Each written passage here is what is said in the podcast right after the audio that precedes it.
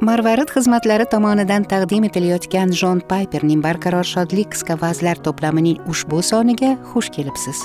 Shunga o'xshash ilhomlantiruvchi manbalardan foydalanish uchun google play do'konidan marvarid ilovasini yuklab oling yoki www marvarid org sahifasiga tashrif buyuring. Biz marvarid xizmatlarida buyuk to'lovning marvaridi ya'ni rabbimiz iso masihni hayotingizning eng buyuk xazinasi sifatida bilib olasiz deya umid qilamiz va bu uchun ibodatda bo'lamiz.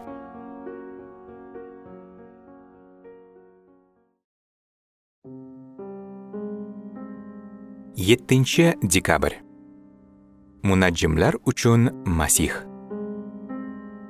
Iso shoh hirotning hukmronligi davrida yahudiyadagi baytlahm shahrida tug'ilgan edi. Oradan ko'p o'tmay sharqdan quddusga munajjimlar kelishdi. Ular yahudiylarning yangi tug'ilgan shohi qayerda? deb so'radilar. Matto bayon etgan xushxabar ikkinchi bob birinchi ikkinchi oyatlar. Luqodan farqli ravishda matto bizga isoni ziyorat qilish uchun og'ilxonaga kelgan cho'ponlar haqida gapirmaydi.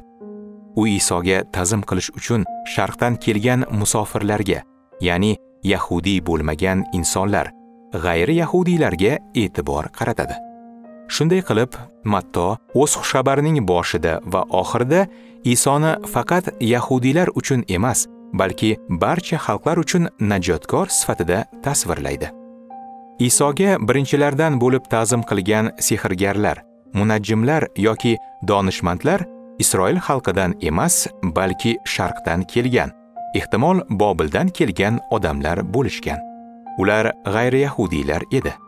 Eski ahdning bir qator qonunlariga ko'ra ular nopok odamlar edi. Matto xushxabarining oxirida isoning quyidagi so'zlari berilgan. Yeru osmondagi butun hokimiyat menga berilgan. Shuning uchun borib barcha xalqlardan shogird orttiringlar. Matto xushxabari 28 bob 18 19 oyatlar.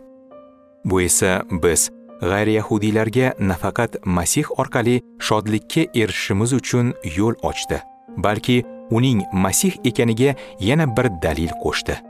Chunki takror takror aytilgan bashoratlarning bittasi shuki xalqlar va podsholar uni dunyoning hukmdori ekanini tan olishadi. Misol uchun ishaya payg'ambar kitobining 60 bob 3 oyatida shunday yozilgan. Xalqlar sening nuringga keladi tonggi yorug'ligingga shohlar keladi. Shunday qilib matto isoning masih ekanligiga dalil qo'shdi. Va uning nafaqat isroil xalqi uchun balki barcha xalqlar uchun masih shoh hamda va'dalarni ado etuvchi ekanini ko'rsatdi.